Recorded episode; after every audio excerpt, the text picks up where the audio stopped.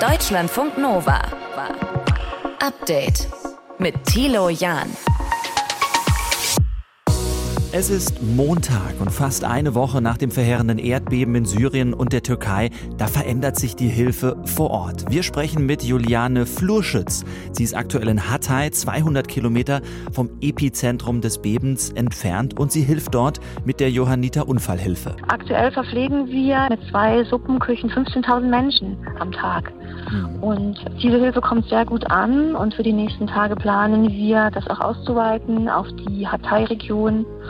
Und ähm, parallel dazu versuchen wir natürlich auch in äh, Nordwestsyrien Hilfe zu leisten, dort, wo es den Menschen noch schlechter geht. Mhm. Außerdem sprechen wir über den Wahlausgang in Berlin. Die CDU hat die Wahl in der Hauptstadt gewonnen, aber kann sie denn auch regieren? Und Vasili Golot ist in diesem Podcast mit dabei, unser Reporter in der Ukraine. Zwei Worte, mit denen er aktuell die Situation dort beschreibt. Das eine ist Zermürbung und das andere ist Zusammenhalt. So geht es vor allem den Menschen, die er für seine Dokumentation Krieg im Leben getroffen hat. Und was er da alles erlebt hat, das hört ihr heute auch bei uns. Schön, dass ihr mit dabei seid. Deutschlandfunk Nova. Es sind immer wieder diese kleinen Geschichten, die einen überraschen, ein Stück weit Hoffnung machen. 176 Stunden nach dem ersten Beben in Syrien und der Türkei, da wurde jetzt eine Frau lebend aus den Trümmern des ungestürzten Wohnhauses geborgen. Das ist wirklich unfassbar. Aber dem gegenüber steht eben diese hohe Zahl an Menschen, die bei der Katastrophe gestorben sind. Mittlerweile 37.500 Menschen. Die Vereinten Nationen, die sagen jetzt, hören die Rettungsarbeiten langsam auf. Die Dringlichkeit Öffentlichkeit, sie verlagert sich jetzt auf die Versorgung der Opfer und der Überlebenden. Da geht es um Unterkünfte, da geht es um Nahrung, da geht es um psychologische Betreuung. Und hierbei hilft unter anderem Juliane Flurschütz von der Johanniter Unfallhilfe. Sie ist in Hatay mit fünf weiteren Helferinnen und Helfern. Diese Region liegt 200 Kilometer vom Epizentrum des Erdbebens entfernt. Ich habe kurz vor der Sendung mit ihr gesprochen und wollte wissen, wie die Situation bei ihr vor Ort ist. Die Zerstörungen sind ganz unterschiedlich. In Antakya und ähm, in der Region Hatay, die ist schon sehr, sehr schwer betroffen. Viele, viele Häuser sind eingestürzt oder haben so schwere Schäden, mhm. dass sie auf keinen Fall bewohnt werden können, beziehungsweise man auch nicht in der Nähe ähm, sich aufhalten sollte. Ähm, gestern in Nurda war das Bild noch ein bisschen dramatischer und schlimmer. Das ist eine Stadt, die befindet sich zwischen Gaziantep und Adana, ist ein bisschen im ländlichen Gebiet, mhm. relativ nah am Epizentrum und dort ist fast alles zerstört. Mhm.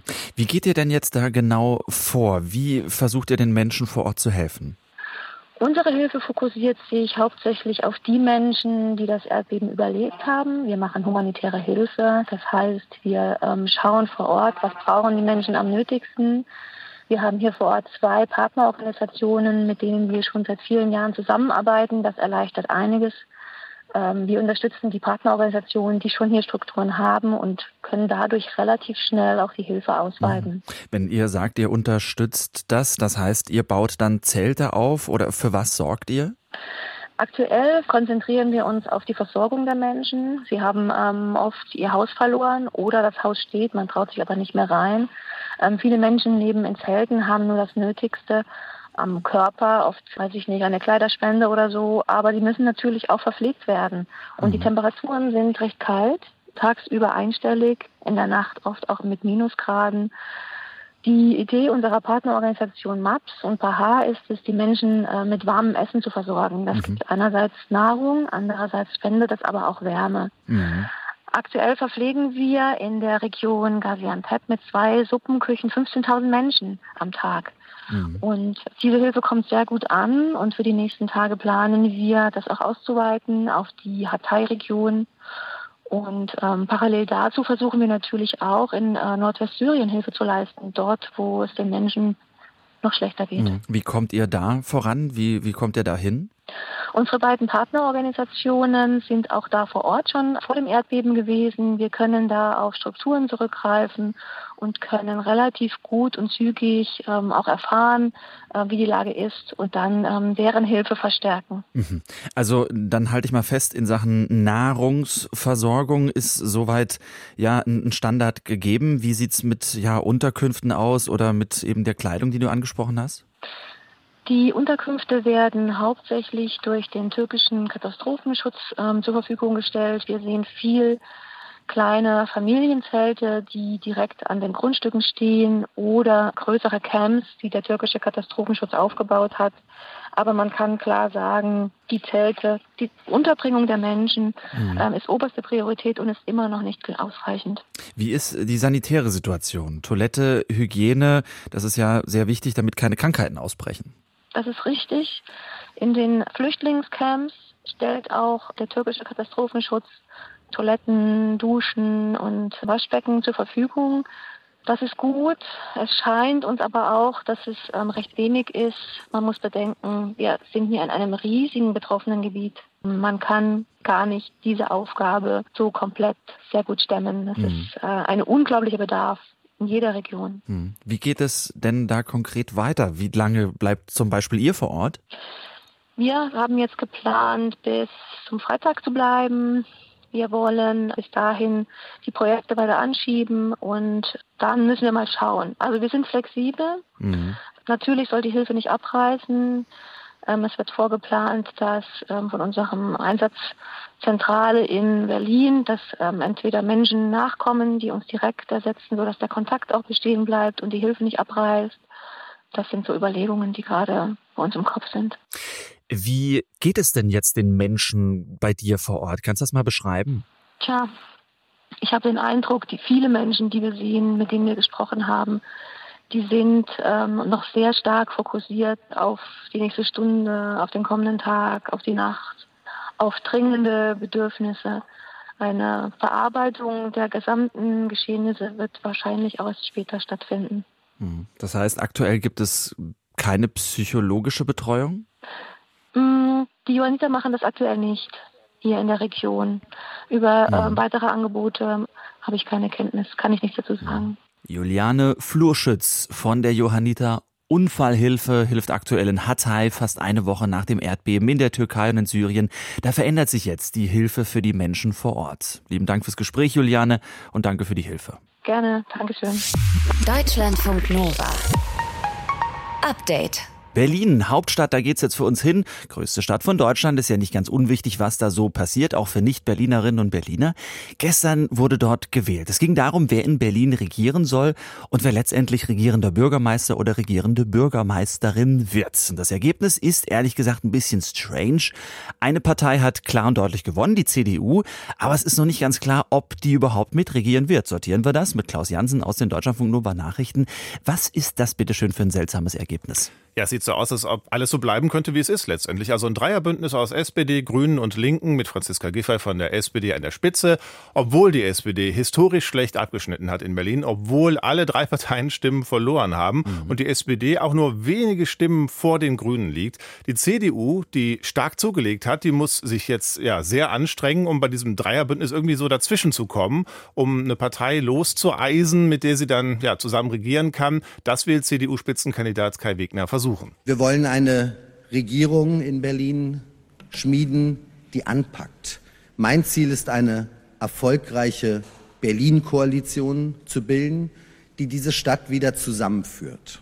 Ja, das ist der Plan. Ob das klappt, ist aber noch mhm. völlig offen. Aber Gespräche soll es schon geben, oder? Ja, ja, also es soll miteinander gesprochen werden. Die CDU, die hat angekündigt, dass die Gespräche schon in den nächsten Tagen losgehen sollen, äh, denn es sind ja, ja einige Koalitionen möglich, CDU und SPD zum Beispiel. Das Bündnis hätte die nötige Mehrheit, ist aber eher unrealistisch, weil Giffey sich damit wohl ja selber aus dem Amt werfen würde. So klingt Franziska Giffey nach der Wahl aber nicht. Wir sind auf Platz zwei in diesem Wahlkampf hervorgegangen. Und es ist schon klar, dass aus diesem Platz zwei sich ableiten muss, dass die SPD auch weiter Regierungsverantwortung hat das klingt schon so, als ob Giffey weitermachen will als regierende Bürgermeisterin von hm. Berlin. Bleiben wir mal bei den Konstellationen, die möglich sind. CDU und Grüne ging auch, oder? Das ginge auch, genau. CDU und Grüne. Da hat die grüne Spitzenkandidatin Bettina Jarasch aber gesagt, dass die CDU schon sehr stark auf die Grünen zukommen müsste beim Thema Mobilitätswende zum Beispiel oder beim Mieterschutz.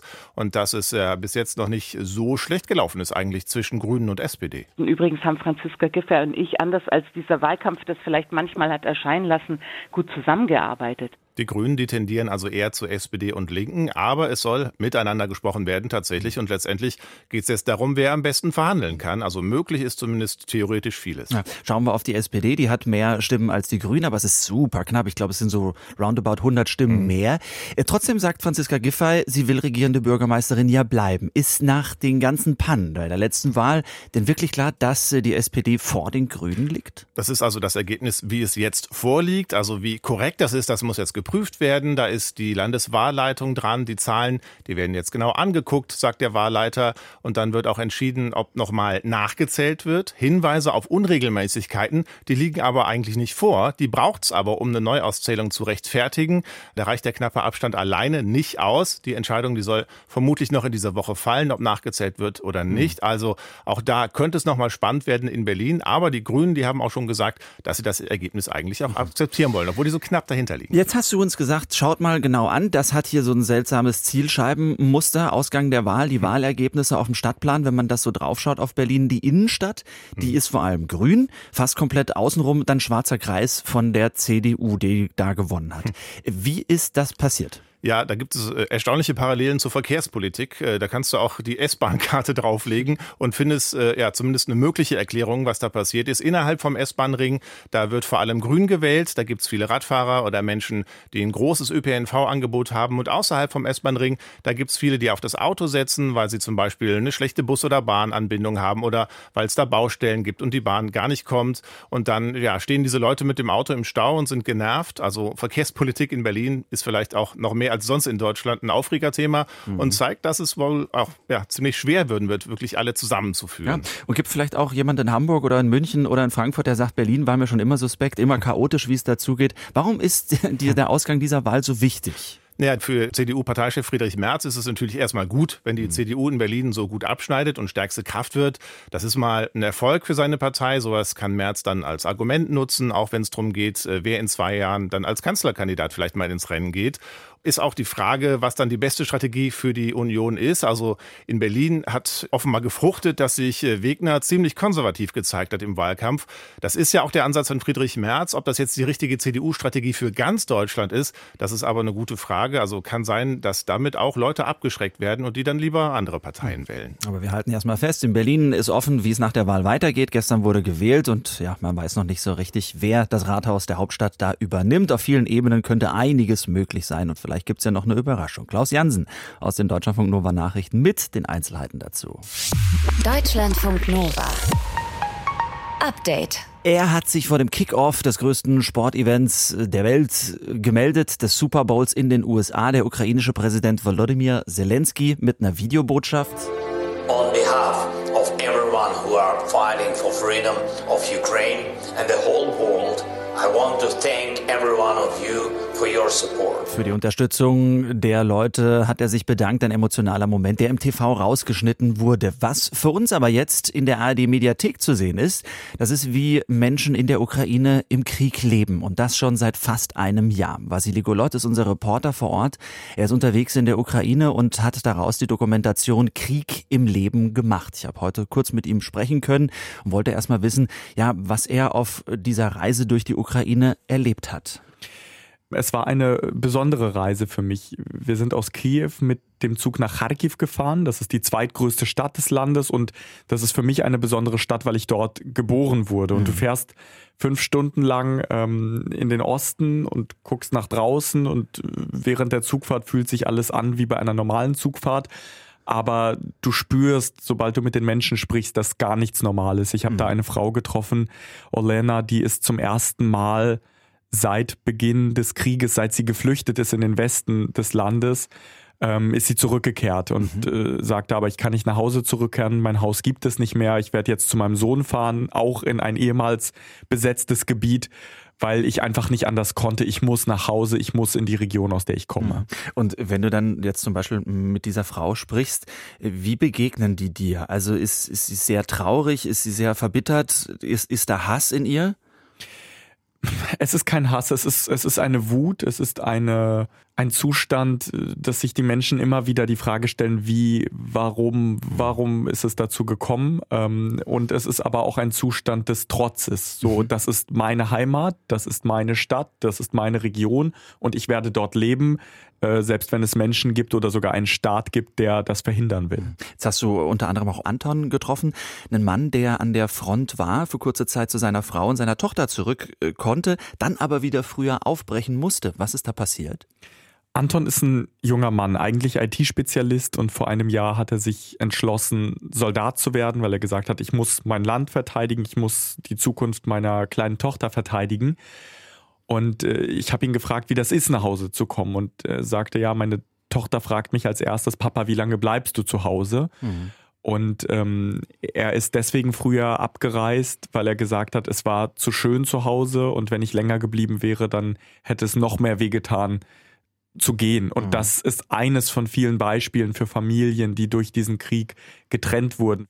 Unglaubliche Geschichten. Gibt es denn auch ähm, Menschen, die du getroffen hast, die sagen, ja, von mir aus auch Kapitulation, also wir würden auch unter einer russischen Herrschaft leben, Hauptsache dieser Krieg ist vorbei? Nein, diese Menschen habe ich nicht getroffen, weil die Konsequenz ja nicht die ist, die du gerade erzählt hast, sondern ähm, die Menschen in der Ukraine sehen, dass Russland die gesamte Ukraine angreift, von Ost bis West, von Nord bis Süd. Mhm.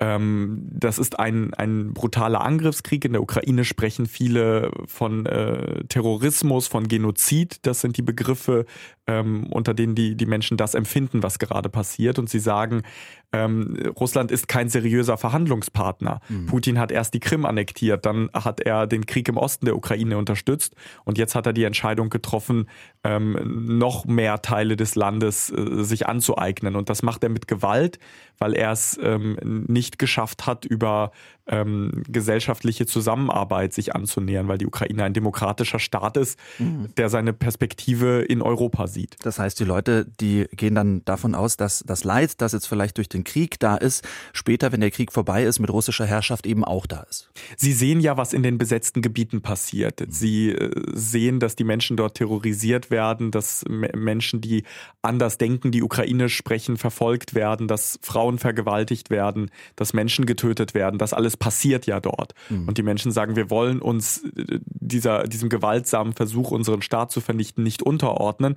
sondern wir wollen selbstbestimmt weiter unser Leben in einem demokratischen Staat fortsetzen. Mhm. Ja, und das ist ja genau das, was so beeindruckend ist. Die Ukraine, so viel kleiner als Russland, sie wehrt sich. Was ist dein Eindruck? Woher nehmen die Menschen diese Kraft? Sie nehmen die Kraft daraus, dass sie anderen helfen. Ich habe äh, Alexander begleitet, einen Elektriker, der in Kiew dafür sorgt, dass die wenige Elektrizität, die noch da ist, es sind ja etwa 50 bis 60 Prozent des sonst verfügbaren Stroms, mhm. dass die auf die Haushalte so verteilt wird, dass alle mal ein bisschen Strom haben, aber niemand ganz ohne Strom bleibt. Und ähm, der wird inzwischen von vielen Menschen als Held gesehen, weil wahrgenommen wird, äh, was er leistet. Und er selber sagt von sich, das ist meine Front. Ich habe eine Ärztin getroffen, 15 Kilometer entfernt von äh, der russischen Grenze in Slatin in der Region Kharkiv, die sagt, mein Dorf ist zwar nahezu zerstört, 6000 Menschen haben hier gewohnt, das sind noch 300 da. Die Klinik, in der ich gearbeitet habe, ist auch größtenteils zerstört, bis auf zwei Behandlungsräume. Aber ich mache trotzdem weiter, weil hier sind Menschen und ich muss mich um sie kümmern. Ich bin die Ärztin hier. Mhm.